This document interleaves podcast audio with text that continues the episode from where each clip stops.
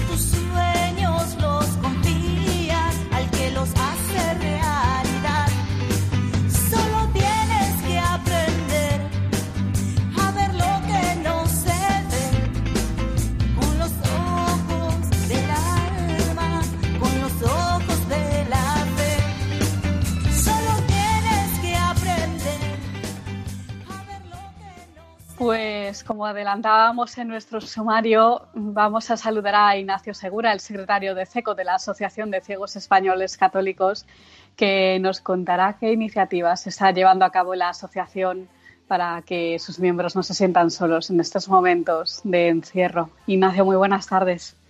Hola, muy buenas tardes. ¿Qué tal estamos? Pues bien, la verdad que tengo que confesar que esto se me hace muy extraño, estar haciendo el programa mm, desde un lugar que no es el estudio, pero esperamos muy pronto pues eh, poder volver al estudio, ver a los compañeros. ¿Cómo lo llevas tú personalmente, Ignacio? No, yo no lo llevo mal, la verdad se ha dicho que me falta tiempo. Así que tampoco digo que me falta tiempo. Bueno. Yo, quiero volver a lo otro, se estaba más a gusto. Bueno, eh, con el trabajo que... tiene la asociación siempre mm, falta no, tiempo, vamos, el trabajo lo está haciendo mucha gente porque como yo te diría que aquí mm, la frase que yo utilizaría ahora mismo en España es esa frase famosa de Lolo que tantas veces he dicho, hacer de un hecho extraordinario una cosa ordinaria. Es lo que tenemos que seguir viviendo, porque hay vida, hay esperanza, y bueno, lo que hay que cumplir es lo que dicen las autoridades y bueno, en casita. Ahora mismo cuando salgamos de casita vamos a ser las personas con las casas mejor ordenadas, limpias. Sobre todo es que no va, no va a entrar ningún virus en esta casa. eso es cierto. Uh, pues... Justamente al día siguiente de la de, bueno presentar el decreto del gobierno el domingo por la mañana pues distribuimos la gente que veíamos más necesitada, es decir, lo hicimos con un sistema muy simpático y es coger por edades. Eh, tenemos gente desde el año 2021, digo, perdón, 1921, y ah. teníamos, tenemos personas, sí, hasta el año 2007 o por ahí, si mal no recuerdo. Entonces lo que hicimos fue eh, primero coger, distribuir el velo la tabla, mm, quitar las personas que estaban en residencias, pues se supone que están atendidas, y eh, distribuir eso entre 12 personas que se han dedicado, se están dedicando ahora de llamar. Y ellos mismos están ya depurando, vamos a decir, a aquellas personas que necesitan ser más llamadas. Eso por ahí, que ya era un servicio que hacíamos con los santos los cumpleaños, pues lo hemos reforzado con esta iniciativa.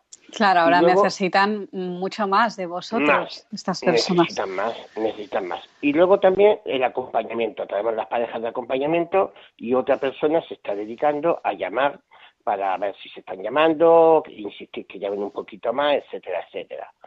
Hombre, esto está dando frutos, porque la verdad se ha dicho que hay gente que hasta te llama llorando, pues es verdad. No, no tengo coronavirus. Hay gente que te llama llorando, pero la gente está más que agradecida. Mm, pero mucho más que agradecida, porque, hombre, en estos momentos, yo creo que está dejando la palabra católico y cristiano, pero vamos, máximo nosotros que somos católicos y cristianos, hay una parte que se llama el ser humano. Es decir, no somos animales de cuatro patas que levantamos la patita y vamos al servicio. No, somos seres humanos, tenemos raciocinio y tenemos sentimientos. Y si un perro se ocupa más de ti, mm, ¿qué menos que hacer nosotros con los demás? Tú hablabas del cuaresmavirus, ¿no? En uno de tus textos que escribiste. Sí, yo hablo de Cuéntanos cómo es eso. Bueno, pues el cuaresmavirus, si nos damos cuenta, casi se puede decir que mm, ya el miércoles de ceniza estábamos avisando, ya estamos con la oreja al lobo. Y realmente esto va a ser una cuaresma, una cuaresma que, bueno, nos va a llevar mm, a unos cambios en la sociedad, cuando se abran esas puertas, va a haber cambios y no podemos negarlo. Y no ya en el aspecto material, económico, ni todo esto. Esos son cambios que se superarán y se van a superar seguramente mm, con tiempo, con paciencia y con ganas. Yo hablo de unos cambios sociales, de unos cambios personales. Eh, vamos, ahora es el momento de la solidaridad, de la decepción, de llevarte tú mismo, en, ti mismo llevarte tus propias sorpresas, porque hay cosas que desconoces de ti, que estás descubriendo en estas cosas. Yo como vivo solo, mm, no lo he hecho mucho, he hecho de menos cosas, sí, pero bueno, no lo he hecho de menos, las cosas como son son. Mm, lo estoy llevando bien. Mm, estoy aquí en casa solo y ya te digo, entre el teléfono, el WhatsApp, el Facebook, además estoy aprendiendo a hacer vídeos con el Facebook. Ya lo último que me faltaba por bueno, hablando de eso, eh, mm, tenéis otros canales precisamente con los que pues, hacéis reuniones, ¿no? Por Skype, por ejemplo. Eh, no es Skype, es un programa que se llama Teantal. Es bastante accesible para nosotros, para los ciegos, mm, para mi gusto mejor que el Skype, porque es más rápido y la instalación y todo. Y luego eh, lo que hemos hecho ha sido ampliar las reuniones. Tenemos una reunión al mes y, por ejemplo, esta semana estamos teniendo reunión los lunes, los miércoles, el viernes y el domingo para la otra semana será martes, jueves, sábado. Y luego en Semana Santa, nada más que el lunes y el miércoles. Ya que el jueves, pues Radio María tiene una programación magnífica, que eso no lo puede cubrir nadie. esperemos que llegue la radio para ese día. No sé, ya sí. No, por supuesto, seguro que llegarán. Ah, bueno, ah, claro está que los eventos que teníais eh, programados para estos meses quedan suspendidos. Pues sí, por desgracia, hasta última hora, porque hay que ser prudente en este mundo, eh, se mandó el día 25 una nota a todos los miembros de SECO, no solamente a coordinadores, conciliarios, vamos a decir, los jefecillos, eh, comunicando de que mm, las convivencias que iban a ser en abril mm, se suspenden totalmente, ya serán el próximo año. Es más importante, creo que, mm, bueno, la gente que vaya, vaya con seguridad en todo, y ahora no hay seguridad en nada aunque digan que el día 11 puede que volvamos a salir a la calle, pero es muy pronto para hacer unas convivencias y sacar a gente fuera. Sobre todo gente mayor, ¿no? Que es lo que más tenéis. También, en efecto, lo que más tenemos es gente mayor. Y luego también hemos suspendido todo tipo de reunión presencial hasta el 31 de mayo por ahora. Eh, por ahora, porque como no sabemos esto cómo va, y esto es a día siguiente a ver lo que te toca, pues mm, si hay que suspenderlo ya definitivamente y ya el próximo curso empezaremos, pues se tendría que suspender. Pero bueno, hay que ir mm, con el tiempo. Mm, Poquito a poco, depende de lo que vayan diciendo las autoridades. Pues claro, porque por ejemplo tenemos la peregrinación a Santiago de Compostela a finales de agosto y bueno, por ahora se va a hacer, no hay ningún problema, también la Navidad se va a hacer, creo yo. Y luego tenemos también en octubre la jornada de educación y hombre, yo creo que también se podrán hacer, creo yo. Nunca se sabe porque todos jugamos con tiempos. Bueno, Dios quiera que sí. Ignacio, para finalizar, un mensaje de ánimo a esos oyentes que estén ahora escuchando la radio. Pues mira, mm, yo creo que las personas que no tengan fe mm, hay que rezar mucho para ellas, porque no tener fe en esta situación yo la veo desesperante. Yo me acordaba de las, las palabras del Papa Juan Pablo II cuando salió por primera vez al balcón, recién elegido Papa, no tengáis miedo. Pues lo que no tenemos que tener miedo eh, sobre todo Radio María, mm, porque bueno, la iglesia está envejecida y no podemos negarlo, pues somos un factor de mucho riesgo, todos los que estamos por aquí. Una a pesar de ser jóvenes, pues también lo somos. Yo tengo un problema pulmonar. Entonces, mm, yo lo que creo es que no hay que tener miedo. Hay que hacer de este hecho extraordinario, como dice Lolo, una acción ordinaria, ofrecernos a los demás. Yo, eh, mi teléfono lo voy a hacer público, el mío personal, tanto mi teléfono como mi correo y si alguien está muy necesitado, pues que llame. Por supuesto, pues.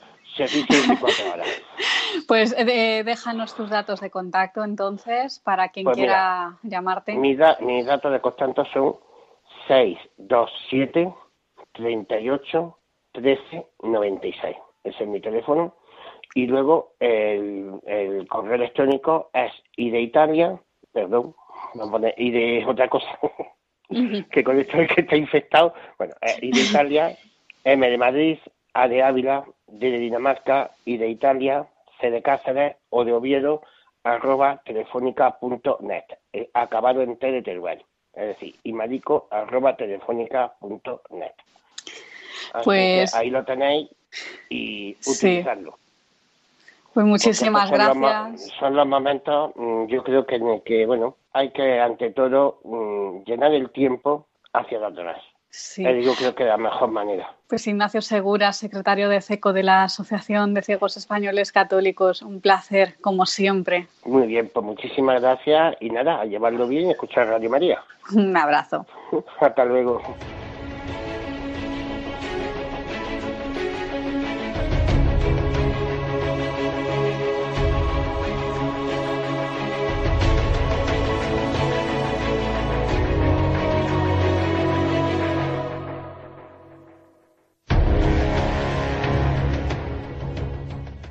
Continuamos en el valor de otras voces y ahora vamos a saludar a Alberto Gil, escritor y colaborador habitual de este programa, que nos va a recomendar una película y un libro para pasar estos momentos eh, un poquito mejor. Y además, como trabajador de la ONCE, del Servicio Bibliográfico de la ONCE, también nos comentará pues, algunas propuestas que se han hecho desde la organización también para mm, llevar lo mejor posible estos días. Muy buenas tardes, Alberto. Buenas tardes, Carmen. Nos alegramos de tenerte con nosotros en el programa, como siempre. Bueno, dinos qué película has elegido hoy. Bueno, pues he elegido una película que además de tener valores, pues es una comedia española que se estrenó en 2018 y que se titula Timain, un viaje, un rumbo a Vietnam. Timain, rumbo a Vietnam. Y bueno, como digo, es una película que dura 90 minutos, una comedia, cuenta la historia de tres amigas que, que viajan a, Vietnam pues en busca de la adopción de, de un niño. Y bueno, pues en el viaje les pasarán disparatadas aventuras. Y bueno, pues también pues eso es un, un, eh, un homenaje a la amistad y, y a la superación y en fin, creo que es una película apropiada para estos días. Pues la verdad que sí, esta película que narra esta historia de, Carmen, que pierde a su hija en un accidente y mm, resulta que en ese momento recibe la carta de que a esta hija le han concedido la adopción de, una niña. Entonces, pues va a Vietnam a buscarla. De hecho, esta película está en audiodescripción, el sistema de audiodescripción que sirve para adaptar el cine a las personas ciegas. Lo vamos a escuchar ahora. Vamos a escuchar un fragmento de la película, pues para que ustedes perciban también en qué consiste. Carmen mira llorosa a través de una puerta acristalada que da al jardín. Es de mediana estatura. Tiene el pelo rubio y liso y los ojos oscuros.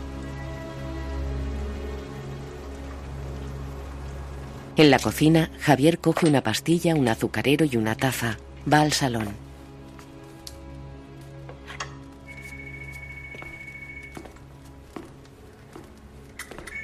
Carmen está sentada cerca de una chimenea encendida. Todo cariño, te echo una infusión. ¿Eh? Tienes que tomar la pastilla. Vale. Ay, no, no abras, no abras. Voy a ver. Él retira un visillo que cubre una ventana de la puerta principal. Fuera están Rosa y Elvira. Entran. Hola. Es que no cogíais el teléfono. Carmen, te he traído empanada casera. De la casa de la empanada, vaya. Hola, cariño. Hola. Yo te he traído. Mira. Caldito.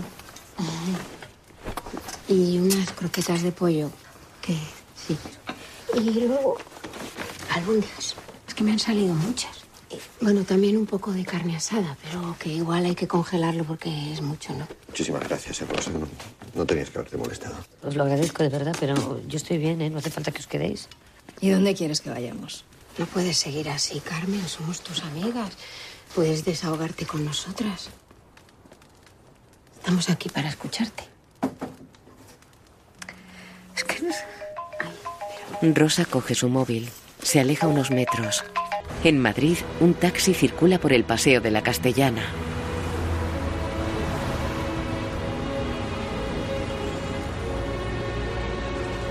Para en una calle. Carmen baja de él.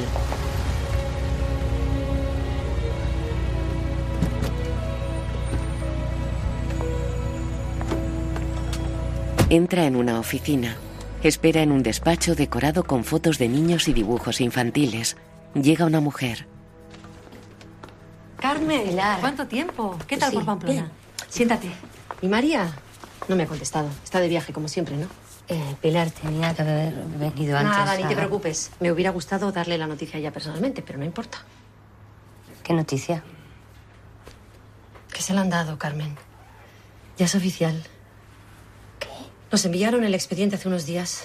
Tiene que estar por aquí. Aquí está. Ay, perdóname, Carmen, lo siento, voy como una moto. Ya tenemos preparados los billetes, las instrucciones del viaje. Eh, eh, verás, Pilar, es que tengo que decir. Mira impresionada una foto adjunta a un documento. Es de una niña de rasgos orientales. Dios mío. Es preciosa, ¿verdad? Sí. Sí que lo es. ¿Tienes ya tu pasaporte? ¿Cómo? Carmen, tú misma me dijiste que irías con María por su hija al fin del mundo si hiciera falta. Vietnam no es el fin del mundo, pero 20 horitas de viaje no te las quita nadie. Vamos a ver. La ceremonia de entrega es el día... A ver... El 3 de abril. Ya no queda nada. En casa, Javier mira la fotografía. Timay.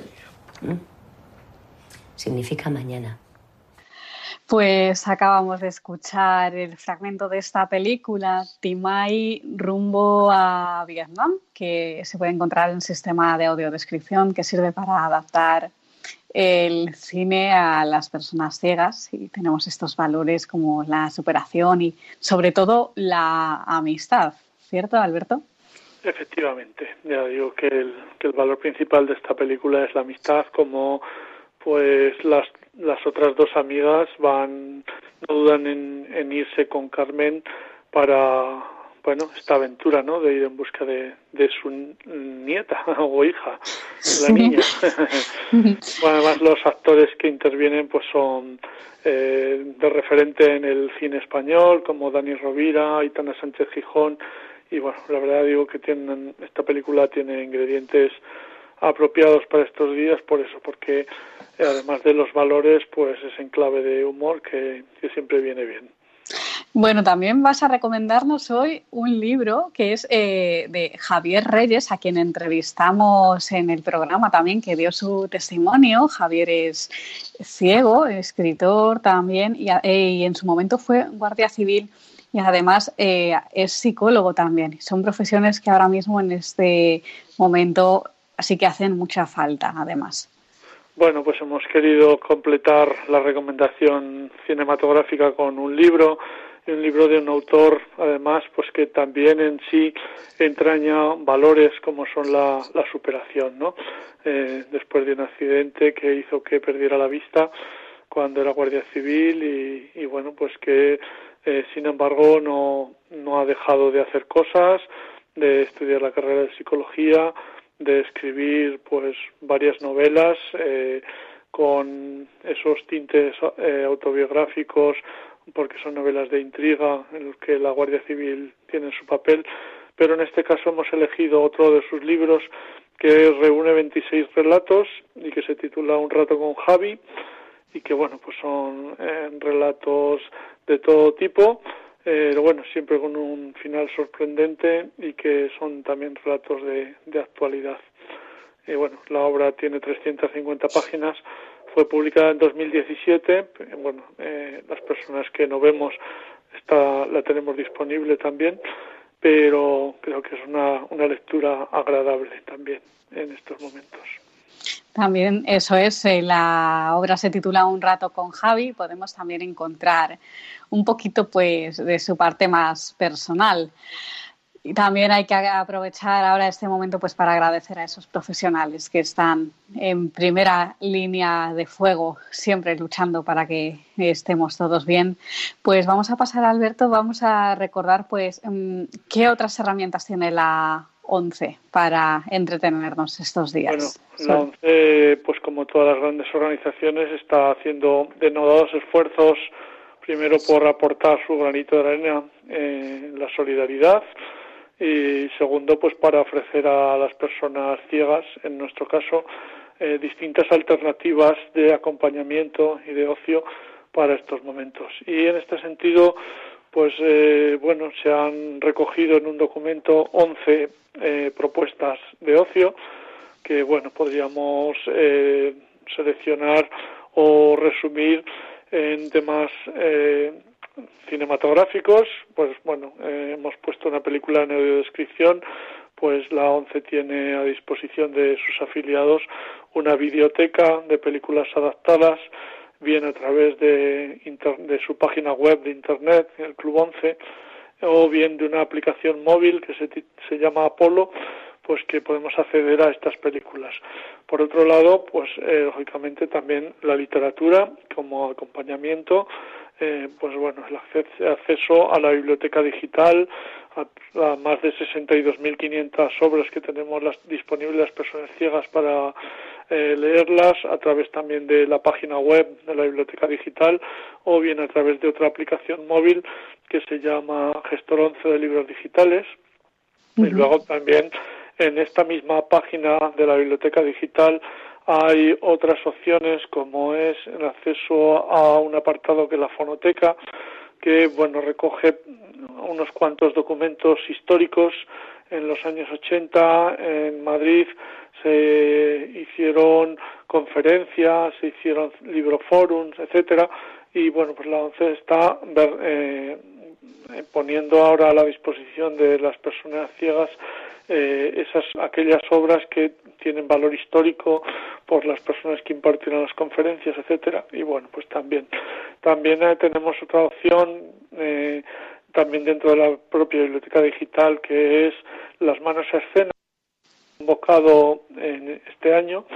Y, bueno pues que eh, pone en valor esas obras de teatro leídas que tanto éxito tuvieron pues en Radio Nacional, la cadena SER, etcétera, y que bueno pues eh, la ONCE ha querido eh, recoger aquel testigo y ahora la transforma en un concurso que fomenta el trabajo en equipo y, el braille también. Bueno, pues los ganadores de las dos ediciones eh, pues están también disponibles en, esa página. Y bueno pues hay otras opciones de ah, cursos de autoformación de acceso a material tiflotécnico eh, pues útiles para la vida diaria eh, acceso a publicaciones periódicas en fin, es una larga lista que se resume en estas 11 opciones. Muy bien. Pues Alberto Gil, escritor, colaborador habitual de este programa, muchísimas gracias por estar un día más con nosotros. Pues nada, un saludo, eh, fuerza, acompañamiento y desde la fe, pues seguro que nos recuperamos de esta situación. Un abrazo. Hasta pronto.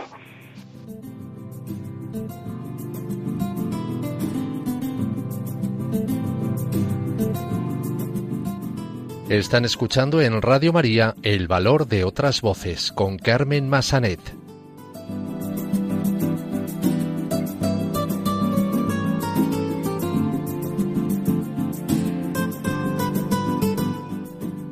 Continuamos en el valor de otras voces y ahora vamos a saludar a Ana de la Cruz, psicóloga social y colaboradora del programa desde sus inicios, que nos va a dar algunas pautas sobre cómo llevar mejor este confinamiento, sobre todo para las familias que tengan niños con discapacidad. Muy buenas tardes, Ana. Hola, muy buenas tardes, Carmen. ¿Cómo estamos en este pues momento muy Bien. Pues, muy bien, pues lo vamos llevando. Nos alegramos de tenerte otra vez en el programa. ¿Cuánto tiempo? Pues la verdad es que para mí es un placer poder contribuir además en estos momentos tan complejos para mucha gente en casa quietecita pues poder abrir esta ventana y encontrarme con todos vosotros, eh, los, eh, los, que estáis al otro lado de, del micrófono, eh, Carmen y todo el equipo, y a los oyentes de Radio María. Un placer. Pues, ¿cómo valoras el hecho de que el gobierno permita, mm, de alguna manera, en este estado de alarma, pues eh, que los niños con alguna discapacidad, como eh, un trastorno como el TDAH, pues puedan salir unos momentos a, la calle?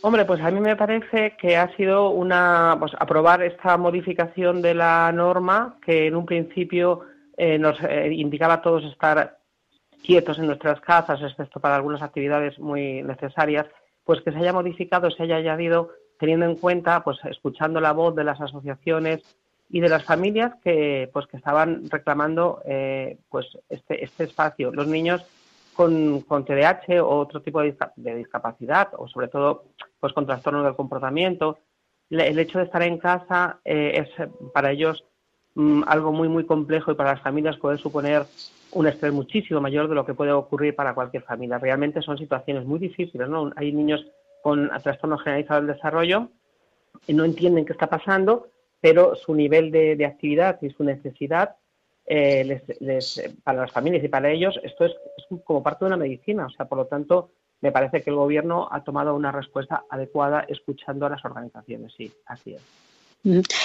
Tú has elaborado unas pautas que has dado a las familias que estás atendiendo. Eh, ¿Cuáles serían estas pautas? Bueno, yo normalmente como trabajo con el colectivo de TDAH o algunas familias también con discapacidad, pero pensando sobre todo en TDAH, que es cierto que estas medidas y que ya se han movido mucho y han aparecido colegas míos en televisión hablando de ellas, nos pueden venir bien para todos, o sea, para nuestros hijos y para nosotros mismos, ¿no? Entonces, yo he dado como seis indicaciones muy, muy, muy básicas, ¿no? Una, la planificación, el ejercicio, las técnicas de relajación, el control de consumo de pantallas, eh, el desarrollo de actividades gratificantes de manera conjunta y el ejemplo. Seis medidas. Planificación, ejercicio, técnicas de relajación, control de consumo de pantallas, desarrollo de actividades gratificantes de manera conjunta y ejemplo. Planificación. Los niños con TDAH sobre todo y otras discapacidades y algunos adultos sin ningún tipo de discapacidad, es cierto que en estos tiempos, pero vamos a centrarnos en TDAH, que es para las familias que trabajo, pues eh, la planificación es algo muy, muy complejo para, para estos chavales, ¿no? Muy, muy, muy complejo. Hay un desorden importante, ¿no? Y tenemos que ayudarles. En este tiempo hay que seguir un orden. Desde que te levantas hasta que te acuestas. Y además hacerlo con ellos, como estar agendados. A esta hora hacemos esto, no tanto pues eh, de una manera que te, que te constriñe, que, sino sencillamente que te ayude pues a ver que ahora tenemos el momento de deberes, el, momento de descanso, la, hora de comida, la ducha, el, aseo, la higiene, o sea, mantener un orden. Eso es importantísimo, con una planificación con los niños. El ejercicio para cualquiera es bueno, pero para los niños con TDAH, pues tienen muchísima necesidad de actividad y de movimiento físico, pues esto les ayuda a canalizar de alguna manera ese exceso de actividad. Las técnicas de relajación, buenas para todo el mundo, pues evidentemente eh, vamos a centrar, por ejemplo, en cosas muy sencillitas porque no todo el mundo tiene por qué saberlas, ¿no? Pero sencillamente con hay un hay un vídeo muy muy bonito que es eh, para niños, se llama eh, Respira para niños y ahí pues te enseñan cómo ir calmando tu mente a través de una respiración consciente. Es sencillo, tomar conciencia de tu respiración. Eso lo podemos practicar diariamente con los niños. Hay ejercicios, bueno, que están muy, muy, ahora muy, muy extendidos, como mindfulness, que es centrarse en el aquí y en el ahora, coger mentalmente, ver un, centrarnos con un objeto, poner toda nuestra atención en el objeto. Bueno, son ejercicios sencillos, pero tener en cuenta que podemos hacer la relajación con respiración. El control de consumo de pantallas, Carmen. Uy, es complicadillo. mira, es muy complicado. O sea, nos estamos encontrando de verdad con un problema serio. Es verdad que en la población en general, en general tenemos con los jóvenes este problema. Ahora, dentro del TDAH nos estamos encontrando con un problema de adicción a las pantallas que es serio, muy serio. De hecho, mira, yo tengo, tengo niños a los que, con los que trabajo, para los que trabajo y familias, que ya los he derivado a programas específicos comunitarios para desintoxicación de las pantallas. O sea, realmente como droga. O sea, es muy serio. Entonces, muy serio, es muy serio eh, y hay que controlarlo. ¿Cómo controlarlo? Pues tenerlo marcado en tiempos, por eso digo la planificación. Yo no, no podemos quitarles el uso de las pantallas, el consumo, pero dosificarlo. De tal hora a tal hora tienes este espacio, pero sí no estar permitiendo que todo el día, porque además el WhatsApp está sonando, todos los niños tienen móvil, en fin, esto va para un apartado grande, Carmen, para otro. Pues sí, ya tendríamos que eh, usar otro programa, ¿verdad? Otro programa, es verdad, es muy serio. Entonces, centrándonos en las medidas, pasamos a la quinta, que es el desarrollo de actividades gratificantes de manera conjunta. Y ahí, en ese sentido, pues efectivamente, para que los niños no se nos pierdan tanto y esa hiperactividad esté más regulada, pues vayamos a hacer cosas que les gusten, porque es también el momento, aparte de sus deberes que tienen que hacer y demás, hay eh, actividades pero conjuntas conjuntas, que podemos hacer un, un, este, un, pastel, que podemos hacer jugar a juegos de mesa. Eh, buenísimo. O sea, ahora yo escucho aquí en, vecinos, en, mi confinamiento, que escucho las familias juntas, jugando, las escucho, o sea, nuestros pisos, pues a veces se oye, ¿no? Pues escucho, ¿no? Y qué bonito. Jugando juntos, juegos de mesa. Yo recomiendo el ajedrez para el TDAH porque el ajedrez es una herramienta fantástica para, eh, para los niños con estas características. Dentro de, la, de, su, de su diversidad, pues realmente la capacidad que tienen mm, que más, eh, o la parte del cerebro, que es la, la, función ejecutiva del cerebro, es la que tienen más alterada estos niños, y ese área se beneficia muchísimo del uso del ajedrez, muchísimo. Se regula bastante la conducta, el desarrollo cognitivo. Bueno, yo lo, siempre lo recomiendo al que sepa jugar al ajedrez con sus hijos, que juegue al ajedrez. Y por último digo el ejemplo, Carmen. O sea, no podemos estar predicando y diciendo, por ejemplo, el uso de pantallas, cuidado, que nosotros estamos ahí. El móvil no deja de sonar. Claro. claro, que los demás eh, apliquemos el ejemplo, ¿no? No estemos con las pantallas, por ejemplo. efectivamente, todo el rato escuchando la noticia. Ya sabemos lo que hay. Vale, pues el momento es el momento del telediario, pero no todo el rato estar pendientes de las noticias de la televisión, estar pendientes de los móviles. Demos el ejemplo y vamos a este momento pues como, como una oportunidad pues de estar juntos y de desarrollar nuestras actividades del día a día de una manera tranquila. Entonces, eso de manera muy, muy general. Porque esto, esta situación, Carmen, eh, lo, que, lo que ocurre es que eh, puede provocar una situación elevada de estrés en las familias. Los padres pueden verse sometidos a una situación de estrés, que, que, es, que aunque es un proceso natural pero donde nuestro cuerpo va a reaccionar ante las situaciones externas, que, que son estas que nos resultan amenazantes, como la que tenemos ahora, pudiendo llegar incluso a, a desarrollar una, patología mayor de ansiedad, nosotros mismos tenemos que cuidarnos también, de alguna manera, compartiendo todo esto que estoy indicando para los niños, para evitar caer en, no, no el estrés, que es de alguna manera casi inevitable porque estamos en un momento donde no controlamos qué es lo que está pasando, ¿no? Pero cuidado porque ese estrés puede pasar a un proceso de ansiedad y eso ya eh, estamos hablando de palabras mayores. Entonces, cuidémonos nosotros para cuidar a nuestros hijos. Esta es la recomendación que doy. Perfecto, pues eh, Ana de la Cruz, psicóloga social, un placer de verdad tenerte con nosotros en el programa y espero que muy pronto pues vuelvas a estar con nosotros.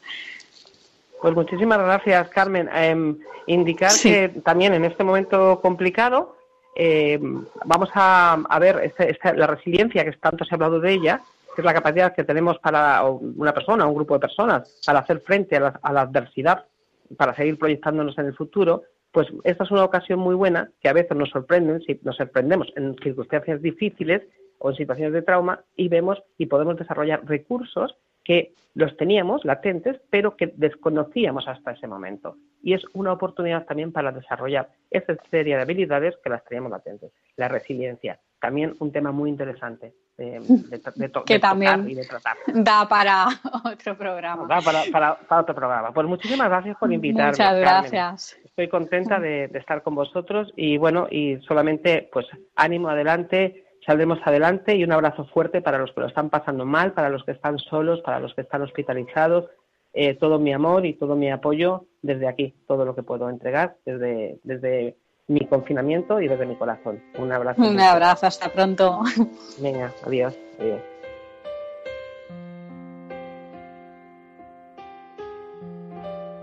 Genios con discapacidad.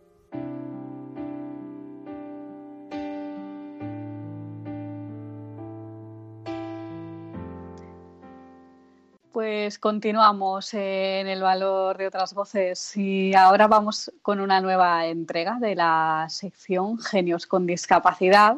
Silvia Lacalle hoy nos trae la biografía de Ana Sullivan, maestra con discapacidad visual y que es más conocida por ser la profesora que ayudó a Helen Keller, mm, mujer extraordinaria también, que quedó ciega o sorda, ciega y sorda, perdón, con 19 meses. Hola Silvia, muy buenas tardes.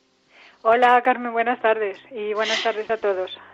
Nos alegramos, pues nos alegramos de tenerte con nosotros aquí en el programa. Vamos a ver qué nos puedes contar de esta mujer tan extraordinaria que fue Ana Sullivan. Adelante, cuéntanos. Pues sí, es una biografía muy bonita. Anne Mansfield Sullivan fue una maestra estadounidense Nació el 14 de abril de 1866 en Massachusetts, Estados Unidos. Sus padres fueron Thomas Sullivan y Alice Closey. Llegaron a Estados Unidos desde Irlanda como consecuencia de la gran hambruna irlandesa ocurrida entre los años 1845 y 1849. Emigrantes y pobres tuvieron cinco hijos, pero solo sobrevivieron tres, Ana, María y Jimmy, y su madre, enferma de tuberculosis, falleció cuando eran muy pequeños y Ana tenía ocho años. A los cinco años contrajo una enfermedad llamada tracoma, infección bacteriana que afecta a los ojos y que es causa de ceguera si no se recibe un tratamiento. Así se fue deteriorando progresivamente su vista hasta que la perdió. Cuando sus padres fallecieron y después de vivir sus hermanos con unos parientes, los tres fueron llevados a un orfanato, la Casa de los Niños Pobres, en Tewksbury, Massachusetts. Poco tiempo después, su hermano Jimmy falleció. Las condiciones insalubres de este hospicio dieron lugar a su cierre y Ana fue trasladada a la Fundación Perkins o Instituto Perkins para Ciegos, escuela que se encontraba en el sur de Boston. Como nunca había ido a un colegio, tuvo algunos problemas de adaptación, pero gracias a sus ganas de aprender, su talento, fuerza de voluntad y disciplina, consiguió avanzar rápidamente y terminó sus estudios con excelentes calificaciones. Durante este tiempo padeció también muchos problemas de visión y cuando tenía algo más de 13 años fue operada y aunque no llegó a curarse completamente de su enfermedad, mejoró y recuperó bastante la vista. Se graduó con 20 años, se quedó como maestra en el Instituto Perkins y comenzó a enseñar a niños ciegos y sordos.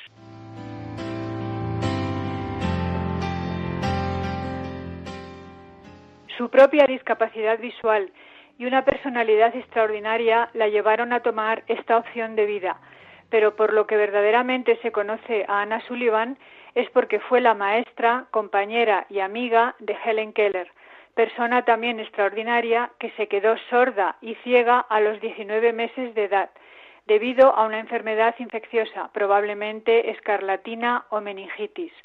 Helen vivía con sus padres en Tuscumbia, una pequeña población de Alabama, Estados Unidos. Cuando Helen tenía seis años y algunos meses, decidieron ponerse en contacto con Alexander Graham Bell, que trabajaba en ese tiempo con jóvenes sordos. Graham Bell les sugirió que la llevaran al Instituto Perkins y allí el director de la escuela consideró que la maestra más y mejor capacitada para ocuparse de Helen era Anne Mansfield Sullivan.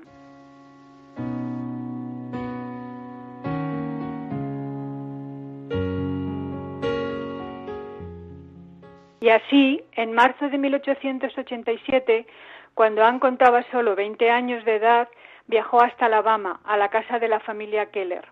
La primera vez que vio a Helen tenía seis años y ocho meses. No podía ver, no podía oír y tampoco hablar.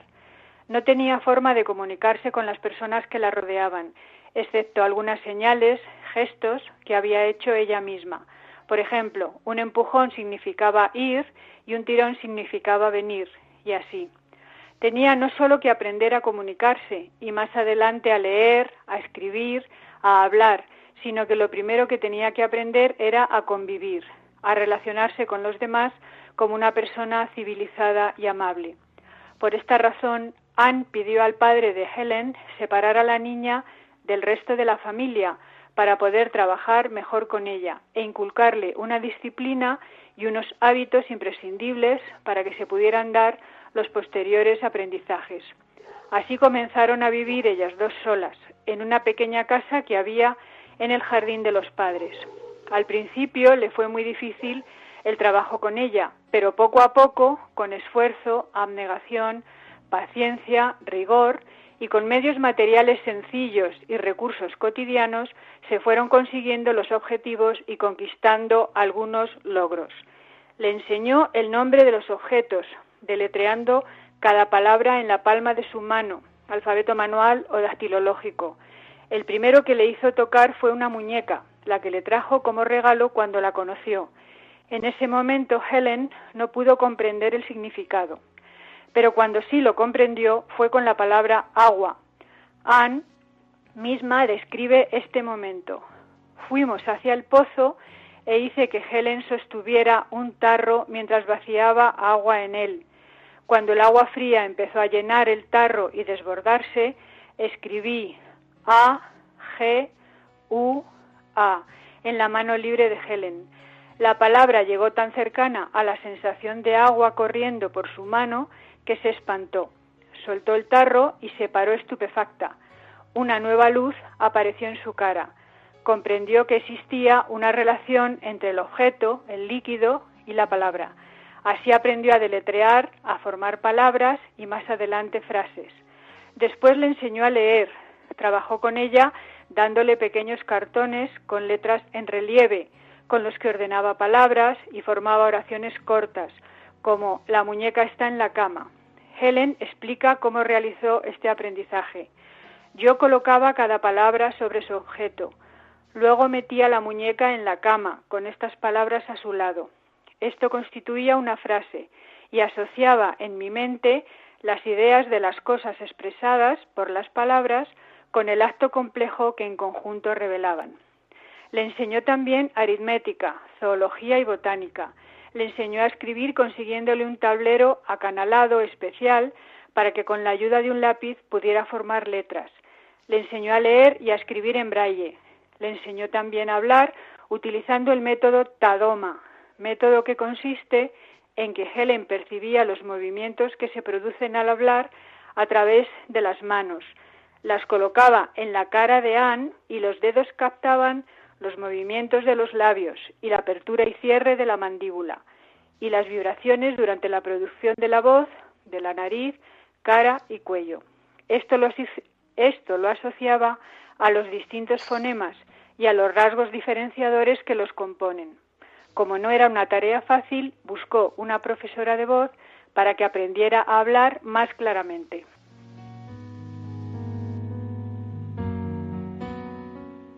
Estuvieron trabajando un año en la casa de Helen y en mayo de 1888 se fueron al Instituto Perkins, donde continuaron trabajando duramente y con mucho esfuerzo hasta que en el año 1894 Helen ingresó en la Escuela para Ciegos de Nueva York.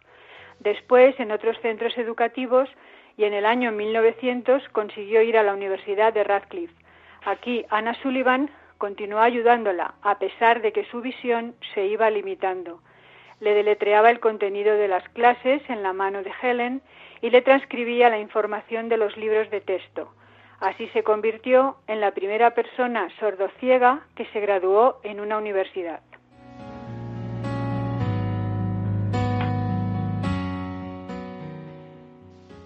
Anne contrajo matrimonio con John Albert Macy, profesor de la Universidad de Harvard, en el año 1905 y colaboró con ella y con Helen en el primer libro que ésta escribió, una autobiografía. Pero esta unión no duró mucho. Sin embargo, maestra y alumna permanecieron juntas el resto de sus vidas, convirtiéndose en compañeras de trabajo y en amigas durante 49 años. Rodaron una película, La Liberación, que no tuvo éxito, Viajaron por todo el mundo dando conferencias y cuando empezaron a tener problemas económicos, llegaron a hacer giras con espectáculos de vodevil, contando sus experiencias.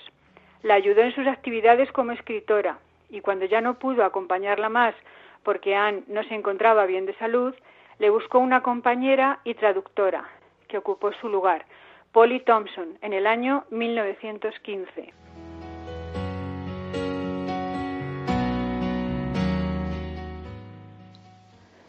A finales de la década de 1920, Anne perdió la mayor parte de su visión y experimentó durante años dolor en su ojo derecho.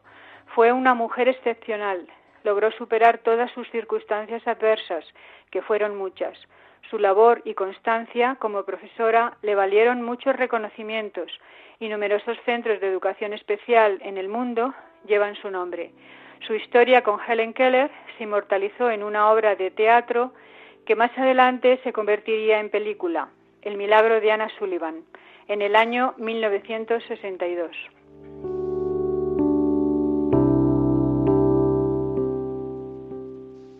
Falleció el 20 de octubre de 1936 en su casa de Forest Hills, Nueva York, a la edad de 70 años, en compañía de su alumna.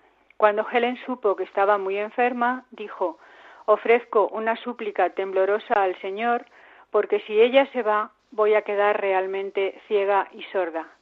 Está enterrada en la Catedral Nacional de Washington y en su funeral se dijeron estas palabras. Entre los grandes maestros de todos los tiempos, ella ocupa un lugar dominante y llamativo. El toque de su mano hizo más que iluminar el camino de una mente nublada. Literalmente emancipó un alma.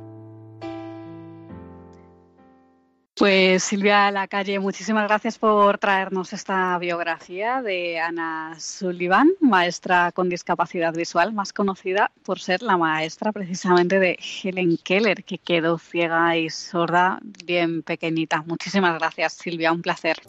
Gracias, Carmen. Hasta el próximo día y un saludo a todos. Un saludo.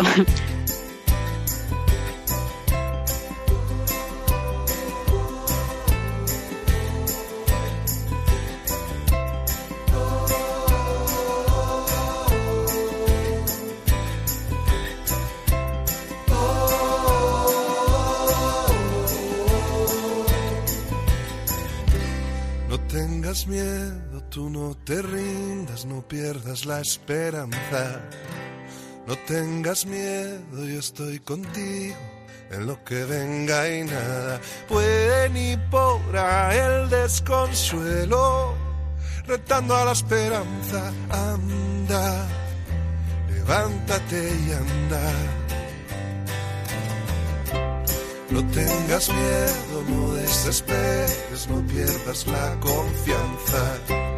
No tengas miedo, yo voy contigo, siempre y a donde vayas. No dejes que envejezca un solo sueño.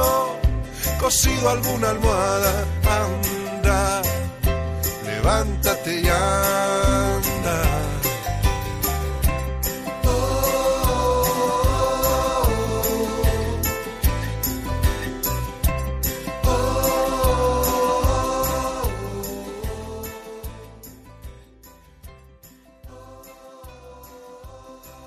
Pues hasta aquí llega esta edición del Valor de otras voces. Les recordamos el correo del programa como forma de contacto, que es el valor de otras voces arroba radiomaria.es. El valor de otras voces arroba radiomaria.es.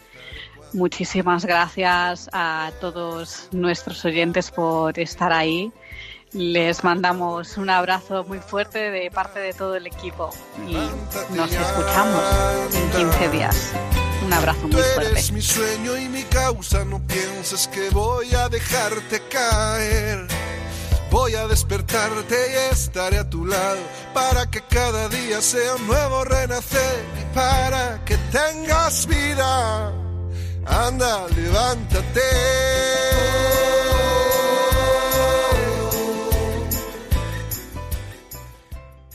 Han escuchado El valor de otras voces.